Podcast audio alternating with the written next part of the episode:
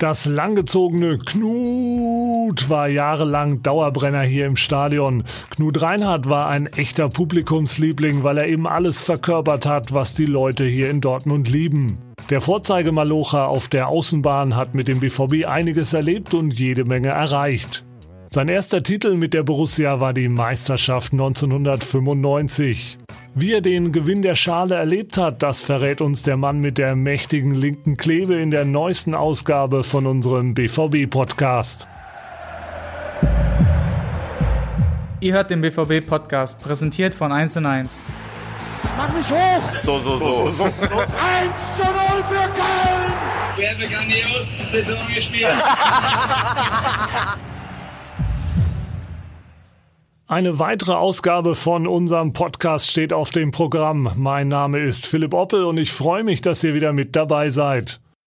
Die Meisterschaft von 95 jährt sich zum 25. Mal. Die Helden von damals lassen wir ja schon die ganze Woche auf sämtlichen Kanälen fleißig hochleben. Und das wollen wir auch heute in unserem BVB-Podcast machen, und zwar mit Knut Reinhardt. Hallo.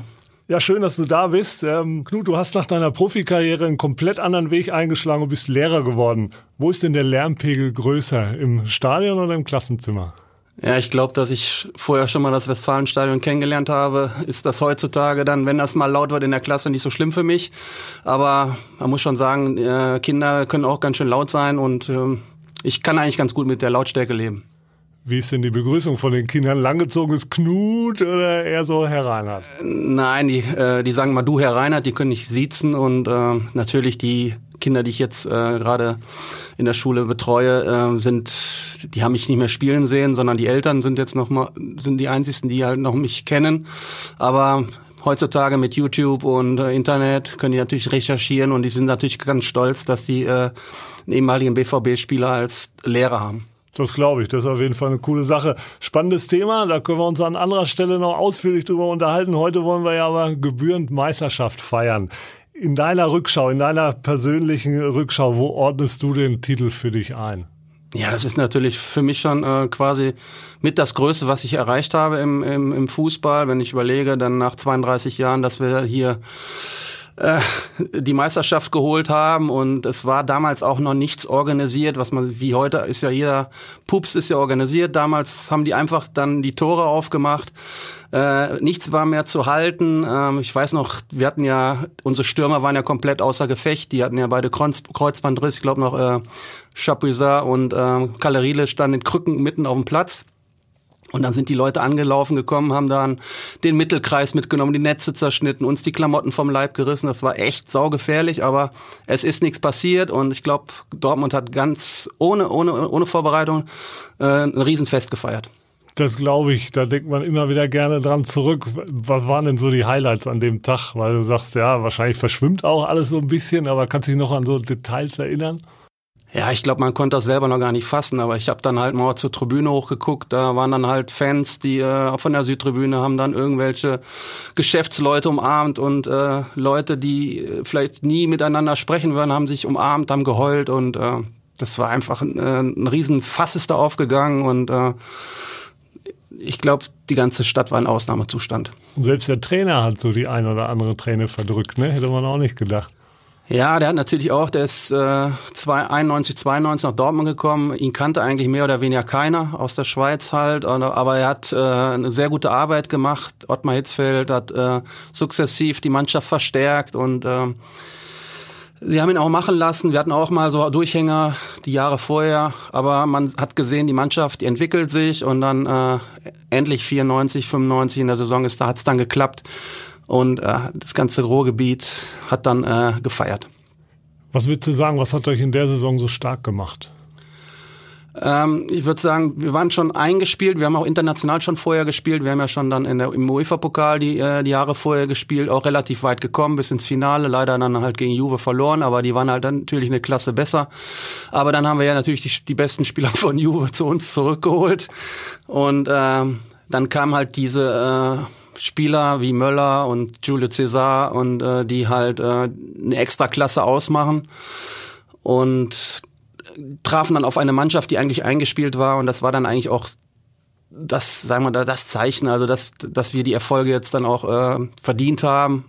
wenn man sieht, dass Bayern München in diesen Jahren gar keine Chance gegen uns gehabt hat, äh, in der Meisterschaft oder Pokal, egal wo, äh, das ist schon ähm, sehenswert. Zwei hast du jetzt schon genannt, äh, César und Möller. Dann denke ich noch an Matthias Sammer zum Beispiel. Das waren ja schon alles unterschiedliche Typen. Wie waren die außerhalb vom Platz und wie hat man diese unterschiedlichen Typen so alle unter einen Hut gekriegt? Ja, das war natürlich am Anfang ziemlich äh, spannend, weil dann äh, Möller, Cäsar und Sammer und die fingen auf einmal an, Italienisch zu reden im, im, im Training. Äh, Andi Möller hat zu mir gesagt, mach mal ein Passaggio Longhi. Ich sage, was willst du? Pasta mit, äh, mit, mit Pesto oder was willst du haben? Red mal Deutsch, wir spielen wieder in Deutschland. Dann, na klar, Passaggio Longe, langer Ball oder so, aber ähm, ich glaube, die, für die Spieler war das auch erstmal eine Umstellung, jetzt wieder in, in Deutschland zu sein. Aber wir haben viel gelacht. Und an Andi Möller hast du ja noch deine persönliche Rache in Anführungszeichen na, verübt, aber das war ein bisschen später, ne? Die Aktion mit dem Hummer. Ja, also wir haben, äh, glaube ich, eine super Zeit gehabt. Wir waren äh, eine super Mannschaft. Wir haben äh, auch viel Blödsinn machen können. Damals gab es noch keine Smartphones. Also ich glaube, wenn damals schon das gegeben hätte, wäre wär ich vielleicht auch schon meinen Vertrag los gewesen, weil ich habe immer viele Scherze gemacht mit vielen Spielern und auch mit Offiziellen und ähm, wenn man da halt nicht so gut zu, drauf zu sprechen ist, dann kann das auch mal nach hinten losgehen. Aber ich glaube, äh, das war eine Mega-Zeit und man sieht ja auch, dass äh, diese Borussia das honoriert, dass wir halt so eine tolle Mannschaft gewesen sind und deswegen ist ja jetzt auch wieder Jubiläum, um, um zu feiern. Ja, und die Leistung hat ja gestimmt. Aber das mit Andi Möller müssen wir vielleicht noch mal kurz erklären für, für alle, die die Geschichte nicht kennen. Ähm, es hatte mit einem Meerestier, eben einem Hummer zu tun. Wie ist das genau abgelaufen? War im Trainingslager, ne? Ja, natürlich, Trainingslager war natürlich, hatten wir immer unsere Übungseinheiten und es ist natürlich auch immer langweilig, am Zimmer rumzuhocken und wir hatten dann irgendwie Ausgang gehabt und dann äh, Wolfgang Feiersinger, mein Zimmernachbar, der hat auch immer viel Blödsinn im Kopf und dann haben wir gedacht, was machen wir denn jetzt da Abend mit dem, mit dem Möller, den müssen wir noch eins auswischen. Dann haben wir uns, ja, der Wolfgang hat den, den äh, Hotel, äh, Hotelmenschen abgelenkt. Ich habe dann das Aquarium da gesehen, da habe ich gedacht, komm, dann nimmst du den Hummer da raus. Dann habe ich mir den Zimmerschlüssel dann von, von Andy gegeben, dann habe ich den Hummer bei ihm ins Bett gesteckt, habe ihm natürlich die, ähm, die, die Scheren losgeschnitten von den Gummis, dann äh, ja, und dann haben wir halt gewartet und dann kam abends, nachts kam dann ein Riesenschrei. Möller kam nach Hause, hat den Hummer im Bett gesehen, völlig durchgedreht. Ja, so habe ich hin und wieder mal äh, mit einigen Kollegen ein paar Streiche gespielt. Ja, lass uns wieder zurückgehen. Das war ja eher so 97 äh, die Ecke. Lass uns wieder zurückgehen in die Meistersaison. Wenn man sich den Saisonverlauf anschaut, die Hinrunde war überragend. Ihr habt da überhaupt nur eine Niederlage gehabt. In der Rückrunde wurde es dann aber richtig knapp. Was ist deine Erklärung? Was, was denkst du, warum ihr so ein, in Anführungszeichen ein bisschen eingebrochen seid? Ja, ich glaube, wir hatten auch keine optimale Vorbereitung. Ich glaube, das war das Jahr, wo der äh jetzt, wenn ich das Revue passiere, wo Ottmar jetzt halt schwer krank war. Wir sind, glaube ich, ohne Trainer ins Trainingslager gefahren nach Brasilien bei 30 Grad im, Win im Winter. Ähm, und ähm, das war nicht optimal, aber wir sind dann halt nach Hause gekommen, haben gemerkt, oh, wir sind überhaupt nicht fit. Äh, wir müssen, jeder muss an sich ein bisschen schrauben. Und dann haben wir auch die ersten Spiele waren nicht so überragend und ähm, wir mussten dann erstmal uns wieder zusammenreißen und das haben wir echt ganz professionell gemacht und jeder hat an sich weiter gearbeitet und an die Mannschaft gedacht. Und dann sind wir in so einen Flow reingekommen und dann äh, wir wären auch Meister geworden, weil wir mit acht Leuten auf dem Platz gestanden hätten, weil Nachher kam die Verletzung dazu von, von unseren Stürmern. Dann hat der Babysturm gespielt mit Ricken damals, der war noch ganz jung und, und Tanko. Und äh, es war schon äh, eine mega Leistung dann auch vor der Mannschaft nachher zum Ende hin. Aber das Ziel hatten wir vor Augen, Meister zu werden und wir haben es geschafft. Bei dir war es ja dann auch äh, nicht ganz ohne. Du hast ja alle 17 Partien in der Hinrunde gemacht und hattest dann aber auch schon so ein bisschen zu kämpfen mit deiner intensiven Spielweise. Ja, ich habe mich ja nie geschont, deswegen äh, mir war kein Weg zu lang und äh, ich war halt mehr so der robuste Spieler, den man auch braucht in so einer Mannschaft. Musste halt viele Meter machen, für andere auch mit. Das war mir dann auch egal für den Erfolg und äh, die Leute haben mich geliebt. Sie haben nicht umsonst kam das laute Knut immer noch und man hat auch heute noch Wertschätzung für die Leistung, die ich damals gebracht habe. Äh, musste dann halt mal hin und wieder mal eine Auszeit nehmen, aber der Trainer hat äh, immer hinter mir gestanden, hat gesagt, okay, dann äh, fährst jetzt mal in die Reha, kommst du nächste Woche wieder, äh, dann bist du wieder fit, dann spielst du wieder und äh, der hat mir immer einen Rücken freigehalten und immer an mich geglaubt und ähm, dann habe ich zwar die Rückrunde etwas weniger gespielt, aber äh, ich glaube, ich habe da meinen, meinen Teil dabei getan, um, um, um die Meisterschaft zu holen. Vielleicht war ja dieser leichte Einbruch in der Rückrunde hatte auch damit zu tun, dass du nicht mehr jedes Spiel gemacht hast. Ne? Könnte man ja darauf schließen. ähm, mit wem würdest du dich denn am ehesten in der jetzigen Zeit vergleichen? Vielleicht vom aktuellen BVB-Kader. Gibt es da jemanden, so einen, so einen Kämpfertypen? Ne?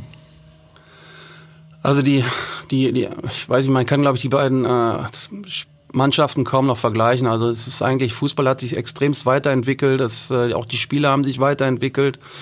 Äh, ich mag halt äh, Spieler, die auch äh, körperbetont spielen. Also Emre Can ist für mich von der Präsenz her finde ich super.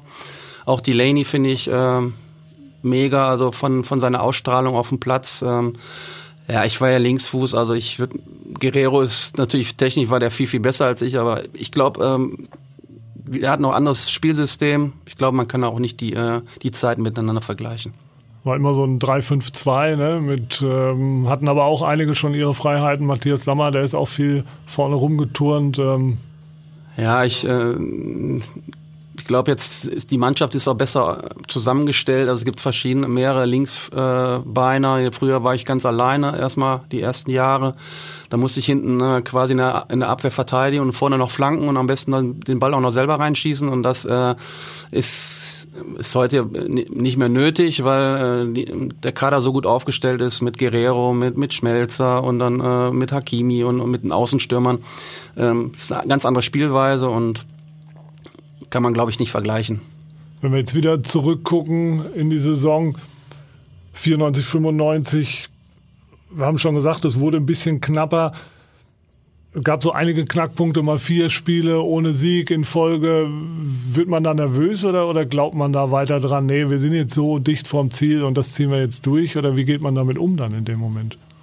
Natürlich wird man jeden Tag gefragt. Die, die Medien sind ja auch vor Ort gewesen.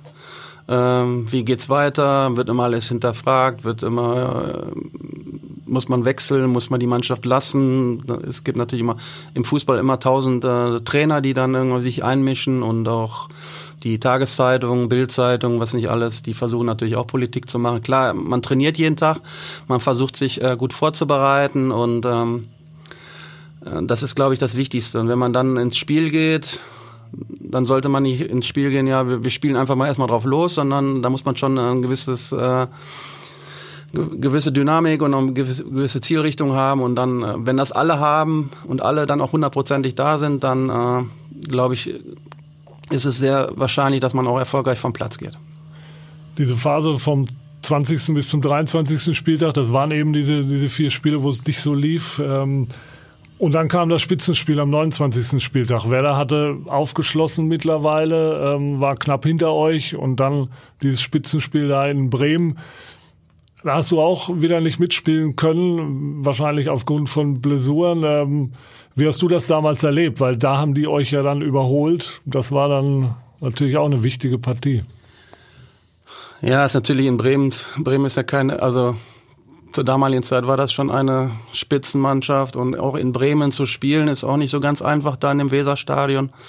Ähm, ja, es war natürlich bitter für uns, dass wir dann halt äh, da nicht die Leistung gebracht haben, um, um da äh, standzuhalten. Aber ich glaube, man muss auch Mannschaften, gerade im oberen Bereich, dann auch mal eine Phase zugestehen, wo es dann vielleicht mal nicht so läuft. Aber ich glaube, wir haben Dortmund ist auch von der Vereinsführung und auch vom ganzen Umfeld sind die relativ ruhig geblieben und haben doch alle an uns geglaubt und ähm, das Ende hat ihm ja recht gegeben. Am 30. Spieltag, da durfst du dann wieder ran gegen Bochum, ein 3 zu 1 Sieg, aber nur mit 30 Minuten Knut Reinhardt. Nach 10 Minuten hast du ziemlich zugelangt und dann nach 30 Minuten nochmal. Ich habe dir die Fouls nochmal gezeigt im Vorfeld. Äh, ja, die waren schon war schon zugepackt, kann man sagen. Ja, man muss natürlich sagen, also auch äh, wenn man damals gab es noch keinen Videobeweis und äh, die Schiedsrichter waren teilweise auch großzügiger. Du hast äh, äh, mittwochs oder so oder im, im Europapokal gespielt. Da hast du einen schottischen Schiedsrichter gehabt, der hat alles durchgehen lassen, konntest du alles machen, dann spielst du wieder Bundesliga. Das, das ist auch nicht so ganz einfach für die Spieler dann äh, mit dieser ganzen Situation äh, umzugehen. Aber ich glaube, äh, da war ich einfach übermotiviert jetzt im Nachhinein. Ich habe die, mir die Fouls nochmal angeguckt. Äh, also da war eins war mindestens rotwürdig. Und davon durfte ich mir zwei leisten innerhalb von 30 Minuten. Also das war äh, dämlich von mir, der Mannschaft auch gegenüber, aber äh, vielleicht war das auch so die Phase, wo man dann auch so ein bisschen äh, ja, dünnhäutig gewesen ist und man wollte unbedingt die ganze Welt verändern, wollte unbedingt die Meisterschaft holen und da macht man oft dann auch manchmal dann äh, Sachen, die der Mannschaft schaden. Ja, jetzt kann man es ja mit, mit dem Schmunzeln äh, im Nachhinein betrachten. Schön auch das Interview danach. Du hast dann gesagt, ich darf mal zitieren, man muss sich nicht wundern, wenn der deutsche Fußball international untergeht, weil wenn man gar keinen mehr anpacken darf, kann man gleich Volleyball spielen gehen. Ja, okay, so ganz Unrecht hatte ich dann mit nicht. Ich habe das ja gerade schon mal äh, erläutert, dass bei, auf der internationalen Bühne da ganz, ganz mit einem ganz anderen Maß gemessen wird äh, im Bereich äh, der Schiedsrichter. Und äh, wenn man dann, je nachdem, wo man dann gespielt hat, wenn man dann, weiß ich, in, in, in Glasgow gespielt hat oder auf der Insel äh, noch äh, in, in, in Manchester oder egal wo, und man spielt dann gegen solche Mannschaften, die so und so ganz anderes äh, Spiel mit, mit Körper äh, forcieren, dann äh, und man spielt dann wieder Bundesliga, das ist dann schon für jeden Spieler eine Umstellung. Aber das möchte ich jetzt auch nicht die äh, die Fouls, die war, die ich habe sie mir heute nochmal angeguckt, äh, die waren doch ziemlich rotwürdig und aber das ist man darf nicht vergessen, also diese internationalen Spiele und die nationalen Spiele, äh, das ist für jeden Spieler eine Riesenumstellung. Schön, auch in dem Spiel gab es noch eine kuriose Szene, weil es wurden ja auch zwei Bochumer dann noch vom Feld gestellt. Also irgendwann war es dann nicht nur Gleichstand, sondern hat er sogar einen mehr. Und vor der zweiten roten Karte von Bochum wollten sie sich auch geschickt drücken. Das war auch gelb-rot. Da wollte der Trainer den äh, Verwarten schnell runterholen, bevor der Schiri gemerkt hat, dass der schon zweimal gelb hatte. Aber im Nachhinein hat sich dann doch äh, auf Reklamation hin von Dortmunder Seite hat sich dann aufgeklärt. Also das würde wahrscheinlich jetzt auch überhaupt keiner mehr versuchen, ne, so eine Aktion. Ja, mittlerweile ist ja jeder Zenti Quadratzentimeter auch äh, irgendwie mit Kameras überwacht. Spieler dürfen eigentlich gar nichts mehr erlauben und äh, damals war das halt noch nicht so professionell äh, wie, wie heute, wo man dann wirklich jede Aktion von jedem Spieler in, auch außerhalb des Blickwinkels vom Schiedsrichter, äh, dass man das sieht und äh, ja, eigentlich, ich glaube, heutzutage wird da erst gar nicht, keine Diskussion aufkommen, weil der Schiedsrichter schon vorher über Mikro schon Bescheid bekommen hat, wie die Situation aussieht mit den Spielern. Also weder sowas noch drei gelbe Karten gab es ja, glaube ich, auch mal während einer WM, ne? Ich glaube für Simonic damals oder so. Das ist ja auch legendär. Die letzten beiden Spieltage, 33. Spieltag in Duisburg. Auch sehr dramatisch. 2-0 zurückgelegen. Bremen hat geführt, da wusste man eigentlich, oder als Fan auf der Tribüne war es damals so, naja, man wäre am liebsten heulend in der Ecke äh, versunken, aber irgendwie hat es dann doch noch geklappt mit dem 3-2. Du wurdest beim Stand von 2 zu 2 eingewechselt, hast dann das Siegtor quasi auf dem Platz mitbekommen. Ja, ich glaube, äh, Duisburg war mal ein sehr dankbarer Gegner, weil dann äh, die, die Fans, das, die waren jetzt nicht weit weg, die sind dann meistens mitgefahren und äh, ich glaube, im Stadion waren, glaube ich, auch mehr äh, Dortmunder als Duisburger. Also ich kann mich noch daran erinnern, wie wir mit dem Bus gefahren sind. Die ganze A42 war, äh, Biene Maya war unterwegs. Und ich glaube, nach dem 0-2 äh, haben wir auf einmal nochmal den Hebel umgelegt und das Publikum hat es auch gemerkt. Wir waren ja, das war fast wie ein Heimspiel für uns und dann, äh, dass wir das dann nochmal gedreht haben, das war natürlich dann nochmal äh, ein Sahnehäubchen in dem Jahr, aber man sieht gegen kleine Mannschaften lassen oft die großen Mannschaften die Punkte liegen, die dann nachher bei der Meisterschaft fehlen. Ja, und am letzten Spieltag so ein bisschen Schützenhilfe von Bayern München. Das äh, kriegt man auch nicht alle Tage. War ja auch nicht schlecht, dass das geklappt hat, dass sich die Bayern da, die wurden glaube ich sogar nur Sechster in dem Jahr, kann man sich auch überhaupt nicht mehr vorstellen. Ne? Bayern München auf dem sechsten Platz. In der ja, die haben natürlich dann äh, dann uns auch noch äh, Schützenhilfe gegeben und ähm, dann war natürlich alles perfekt. Ähm, ja, ich meine, mittlerweile sind natürlich, Bayern München ist natürlich schon äh, vom anderen Stern, jetzt, wenn man das mal sieht, jetzt in der Bundesliga und äh, Dortmund ist nah dran und viele Mannschaften versuchen auch da Richtung Bayern zu kommen, Richtung Dortmund zu kommen, aber viele Mannschaften sind einfach äh, in der Bundesliga mittlerweile auch nicht mehr konkurrenzfähig und das macht eigentlich ähm, die Liga etwas langweilig teilweise. Ja, damals wart ihr die Nummer eins für mehrere Jahre, habt ihr die Bayern gut im Griff gehabt. Ihr habt dann eben den Titel geholt. Wie groß war die Erleichterung da bei alle, allen Beteiligten? Weil es war ja schon eine Riesenanspannung, eine lange Saison. Es wurde ja auch so ein bisschen erwartet, dass, dass der Titel ja in dem Jahr kommt. Oder zumindest in den, in den ganzen Jahren war so eine Erwartungshaltung schon da. Wie groß war die Erleichterung dann? Ja, man muss sagen, das ist ja nicht äh, von äh, heute auf morgen gekommen. Das, dieser ganze Prozess hat ja drei, vier Jahre gedauert. Ähm, Michael Mayer und Ottmar Hitzfeld und Gerd Niebaum haben die Mannschaft äh, punktuell dann halt auch verstärkt, haben auch äh, Geld in die Hand genommen, um, um die Spieler zu holen und um auch den, den Titel möglich zu machen für Dortmund. Wir hatten dann auch äh, zahlreiche schwere Verletzungen. Dann äh, Bayern war natürlich in dem Jahr nicht so stark und äh, ja, wir hatten dann, glaube ich, den längeren Atmen gehabt und deswegen, äh, im Endeffekt war es dann halt auch verdient, äh, dass wir dann äh, den Titel da nach Dortmund geholt haben. Und man hat ja gesehen, dann äh, diese, dieses Nachholbedürfnis nach 32 Jahren, dann äh, die Schale wieder hier im, im Ruhrgebiet, das ist dann schon was Außergewöhnliches. Wie wurde denn dann gefeiert? Ich meine, auf dem Platz hast du schon beschrieben, aber wir wollen jetzt noch ein paar Details aus den Nächten darauf. Ja, wir haben natürlich, das war natürlich, äh, musste natürlich alles improvisiert werden. Allein schon, dass die mitten im Stadion alle die Tore aufgemacht haben. Es war ja kein Halten mehr, es gab ja keine Ordnung mehr. Äh, klar, wir haben dann nachher irgendwie in eine, ich glaube im Mortens haben wir dann nachher noch eine Diskothek unten, äh, haben die das komplett blockiert. Haben wir dann halt mit den Frauen und dann äh, gefeiert. Dann am nächsten Tag war dann der Umzug mit Sonnenbrille äh, von der Conti damals fuhr der Bus ab. Ich glaube, bis, bis zur Saarlandstraße war, hatte ich schon, glaube ich, fünf Bier getrunken. Oder die anderen auch alle schon. Der, der Zug ging gar nicht weiter. Es waren, glaube ich, hunderttausend auf den Beinen und es war herrliches Wetter. Ich glaube, wir haben eine Woche gefeiert und äh, ja, das war schon auch, ich glaube, jeder hat in Dortmund gefeiert und das ist eigentlich schön das sind auf jeden Fall Erlebnisse, die will man immer wieder haben. Hat ja zum Glück 10, äh, 11 und 11, 12 dann auch nochmal geklappt, aber irgendwann will man das auch in Zukunft vielleicht nochmal haben. Die Pokalsiege sind natürlich auch immer schön, klar. So Triumphe sind einfach was Schönes.